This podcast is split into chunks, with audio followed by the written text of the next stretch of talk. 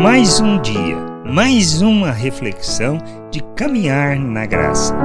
Podemos até achar que estamos sozinhos.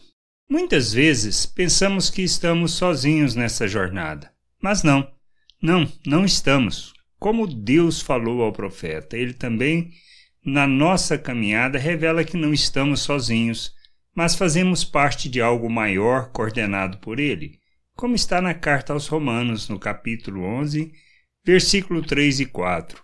Senhor, mataram os teus profetas, arrasaram os teus altares, e só eu fiquei procuram tirar minha vida.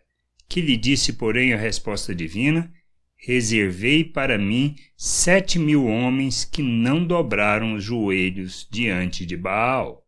Muitas vezes pensamos que estamos sozinhos com o nosso entendimento e que ninguém mais está fazendo esta jornada conosco.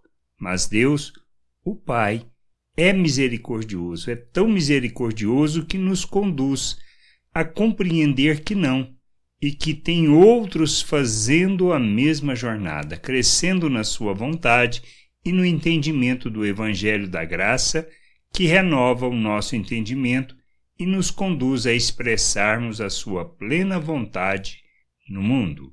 Podemos até achar que estamos sozinhos, mas Deus sempre nos mostra que não e que tem outros fazendo a mesma caminhada tanto de entendimento e discernimento da sua vontade, para que a Igreja seja conduzida à maturidade e à expressão da sua graça neste mundo.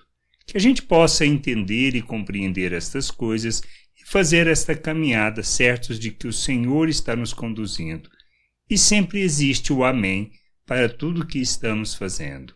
Graça e paz sobre a tua vida. Amém.